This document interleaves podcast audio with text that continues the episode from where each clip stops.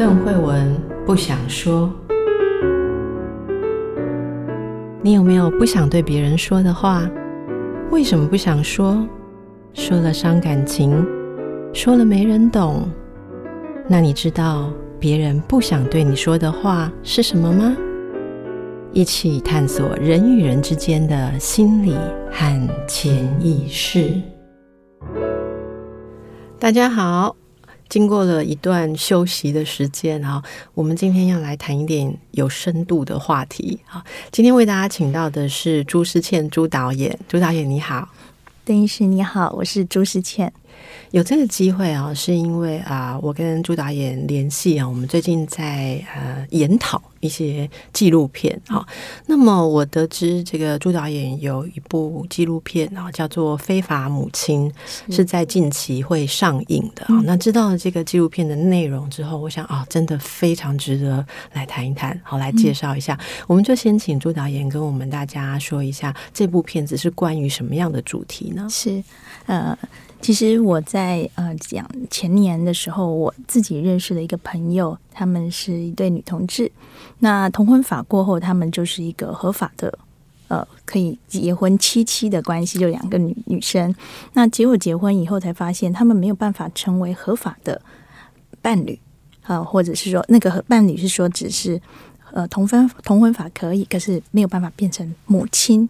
这个职务我觉得很奇怪，嗯，所以我就了解一下，原来他们去国外生小孩，嗯、然后这个呃一样，这个流程就是因为人工生殖法，我大概了解一下，就说哇，怎么会有这么的就半套的措施？嗯，所以其实之前也有听过呃邓医师的那些证件，才知道说哦，因为我自己很多朋友其实单身女生，然后一一一直在奋斗事业，就一回头发现。来不及错过的爱情，然后都是别人的老公。她想要冻卵，结果还要取得卵的时候是要有丈夫的同意，那其实是很不合理的。再来是他们其实没有办法用人工生殖法，因为他们就未婚女性。所以这两件事情，我就觉得，哎，单身女性跟同婚法过后的女生想要成为母亲这件事这么的难，而且，导演说到这个难哦。并不是世界上都这么难呢、欸。对，我们的法律特别的难，所以为什么人家要去国外做，去国外生？因为国外，呃，例如说欧洲、美国很多地方都可以。嗯，哦，其实亚洲也有其他国家可以，但是目前，呃，就我所知，如果是我们这边的同性伴侣的话，嗯、好像。就只能采取，也许领养，对不对？嗯、对，或者说，如果有其中一个人他自己不管是如何的生育有了小孩，嗯、另外一个人也呃没有办法说成为他法定的直接的双亲。好，那你就算是跟着在领养，最多也只是领养。可是那就是你的孩子啊，就像我不是领养我的孩子，我就是他的母亲，对，对不对？所以这个过程。我我知道的时候，我曾我也曾经访问过一对，嗯，但是他们没有成功。OK，他们花光了钱之后，其实没有这个途径，没有成功。是那，所以呃，导演知道这个问题的时候。那时候是已经有这个怪咖系列计划了嘛？嗯，所以你把他们邀请进来，还是说因为他们才开始的这个系列？呃，这个系列是杨立洲导演监制的一系列怪咖系列，主因是前面一部《红盒子》花了十年，对，然后他的人生有限，然后就我再花了两年找资源才上映，总共花十二年。我们两个其实做完那档上映以后，有一种。我们的人生还有没有十二年？很像你们又生了一个孩子吧？对，对，重点是效益不是很大，可是还有好多共呃，都重要的公共议题，所以导演就觉得他应该带领一群比较年轻一点的，他已经五十一岁了，他再这样花十年再拍一部片子，对，不是办法。嗯，那他这么任性，他可以这样做，可是其他的议题就会顾不到。对，所以他把怪咖系列当做是他一个三年的计划，他一年要做六部短片。然后三年做十八部，希望可以带领一些议题跑出来。那片子大概都二十分钟以内，十五到二十左右。可是这些议题都可以让一些新的创作者，那他是真正的兼职，他不是挂名，他就是那种从议题就摄入。所以我正好又是他的太太，正好在这个影片的制作上面又是总制片。其实我本来在拍摄的时候，我没有觉得呃非我不可，我希望给更年轻的创作者。可是我的被摄者跑出来。在我眼前，因为我之前也遇到邓医师一样的问题。我的朋友去纽约生，花光了所有钱，可是没有办法，就是呃，就是着床。那他们不是人工生殖，就是他合法，可是他在那边没有得到正确的就是着床的这个，他就生不出来。嗯嗯，他钱花光，然后就住在纽约，然后东京有一对朋友这样，然后就回来继续工作。然后我想说，要成为一个母亲，居然要花这么多的精力、金钱，还不合法，他们是偷偷出出国。嗯，我想把这个议题带出来，所以那个时候是怪咖先有了。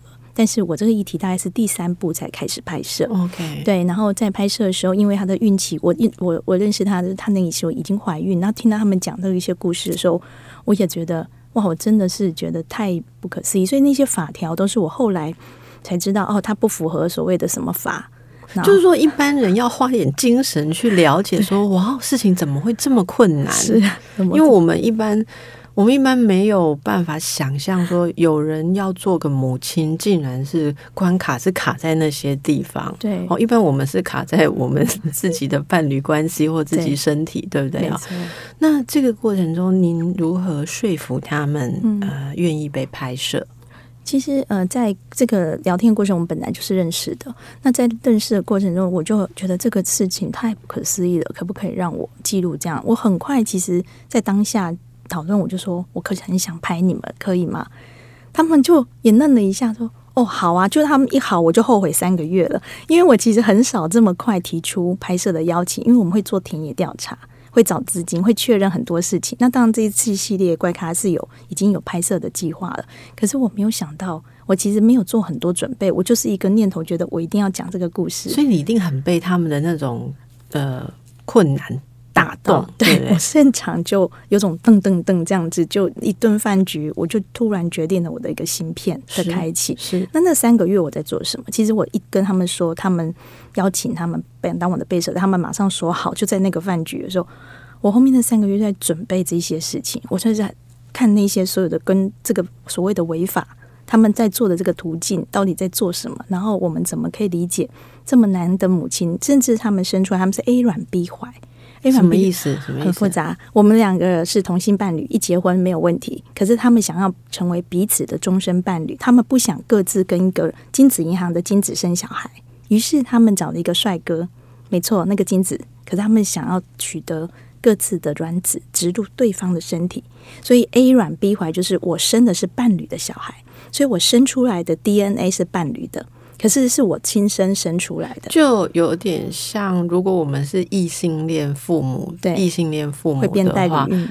嗯、呃，你说变代理孕吗？他会变成他不是亲那个卵子就，就它里面的精子跟卵子都不是他的生的那个人。对对，因为他是呃 A 卵 B 怀，就是我们两个彼此要结要交换，所以等于说这样啦，我跟你是同性伴侣，好不好？然后如果我。我贡献了我的卵子，然后因为我们一定必须找到精子，那就是非我也非你，因为我们两个都是女人，没有精子嘛。对，那么我们找了精子，也许透过精子银行，也许透过捐赠，是。那他可能跟我的卵子结合，可是还是要有成为你是生母的身份，所以这样就是要你要提供你的子宫来孕育，这样就是跟我我刚刚一直说，就跟可能异性恋父母一样，就是说有用到一个人的。呃，身体至至少他有身体。那如果他的身体不是来 carry，不是来怀孕的话，嗯、他其实有提供他的卵子。有在这样子的状况，所以这叫 A 卵 B 怀。对，很复杂的是 A 卵 B 怀不合法，哦，原因是因为如果这样子一旦生出来，合理上面就是生产的那个人其实没有这个卵子。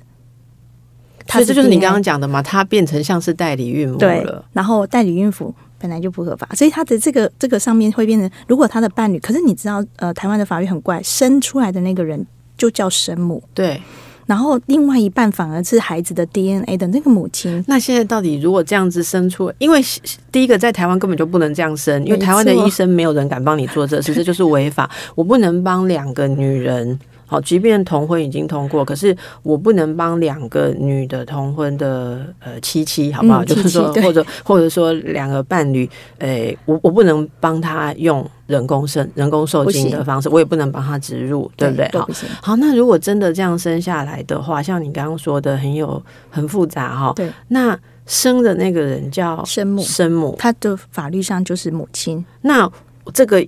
有着我卵子的孩子，我反而要去领养。没错，而且重点是领养。他们现在遇到我，为什么这个片子要拍出来？是他们要合法的，他们想要合法的告诉这个孩子说，你的 DNA 是我的，所以他们要去跟法官领养的时候说，这个小孩是我的。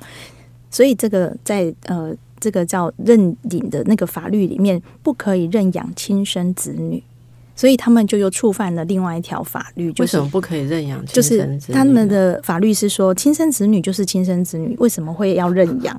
为什么会领养？就是他就只有考虑一个男的跟女一个女的生小孩嘛，就是，所以才会不用嘛。没错，所以他会抵触了很多同婚法遇到的问题。那现在他们和呃呃三两次的受孕成功以后，也不是一次就成功，回来台湾当然是合法的生产管道。所以生完以后，他们只是一般的。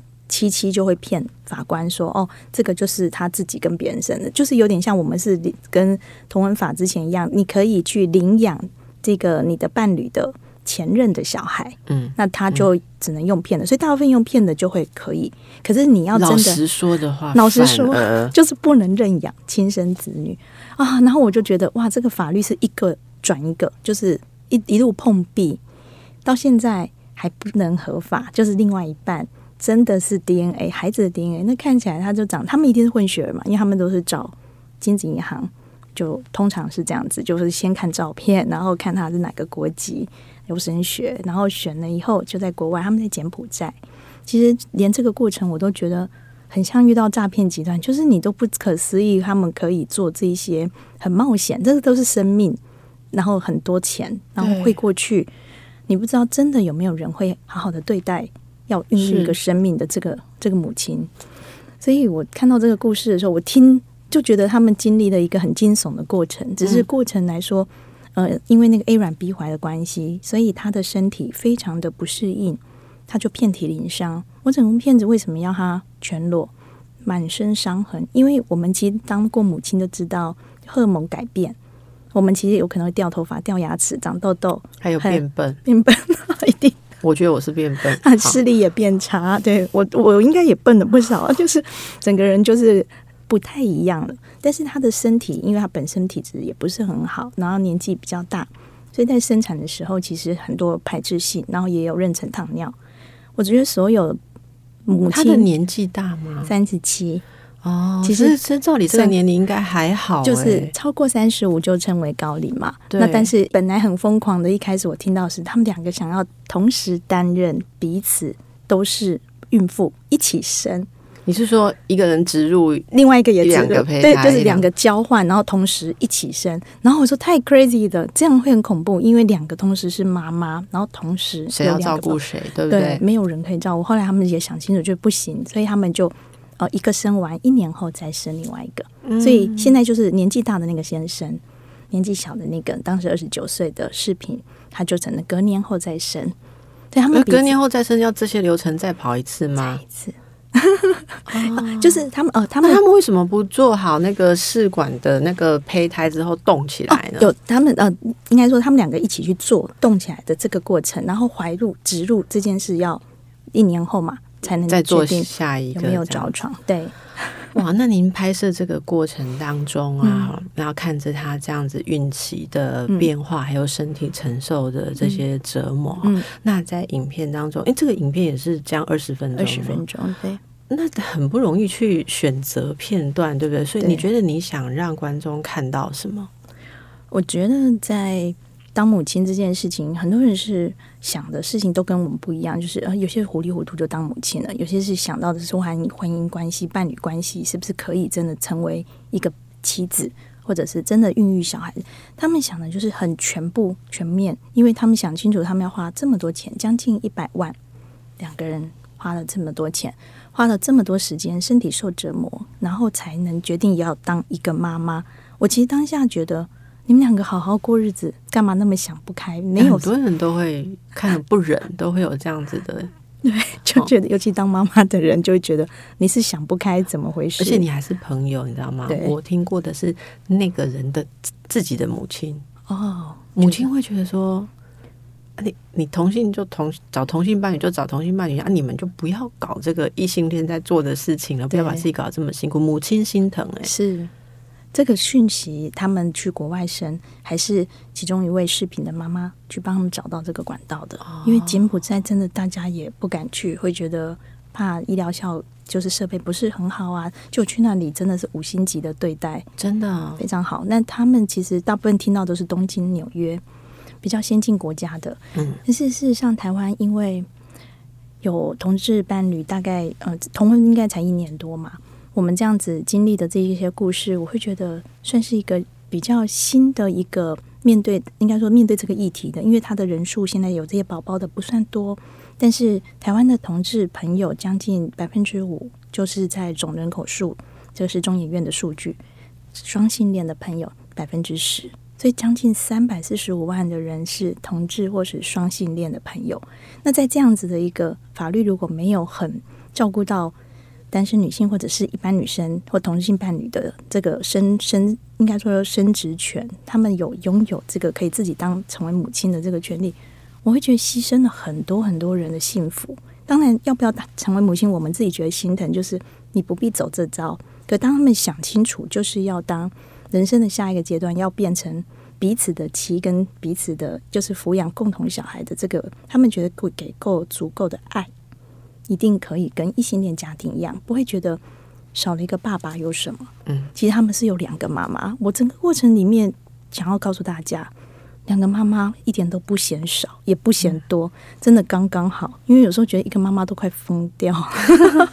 是，所以呃，我们听到朱导演跟我们介绍他这整个过程中，呃。跟我们讲的这个很动人的故事，可是应该也可以想象拍摄的过程是多么的艰难，而且我觉得这样子的过程要剪辑成二十分钟，我们真的是拭目以待哈。嗯、你看，我们刚刚聊到现在，差不多快要二十分钟，对不对？可是你看影片，它一定都可以呈现很多无言的一种感动。嗯、那我们也非常期待大家可以看到这部片子。这部片子是在三月底的时候，是三月二十六日的时候会在院线可以看到，会在院线上映哦。叫做非法母亲，我我其实一开始看到的时候没有想到是这样的内容，哎，我以为他是非法移民啊，非法身份，非法什么，后来我才突然发现，对，他就堂堂正正的当母亲，可是是非法的。是，好，那么我们大家一起关心一下这整个议题，不不不一定您是呃同性恋或是异性恋，好，或者是双性恋的人，但是当社会上有一个这样子的缺乏理解的时候，嗯，有一些人他被隔绝在他想要的幸福之外，嗯、你想要对这样子的现象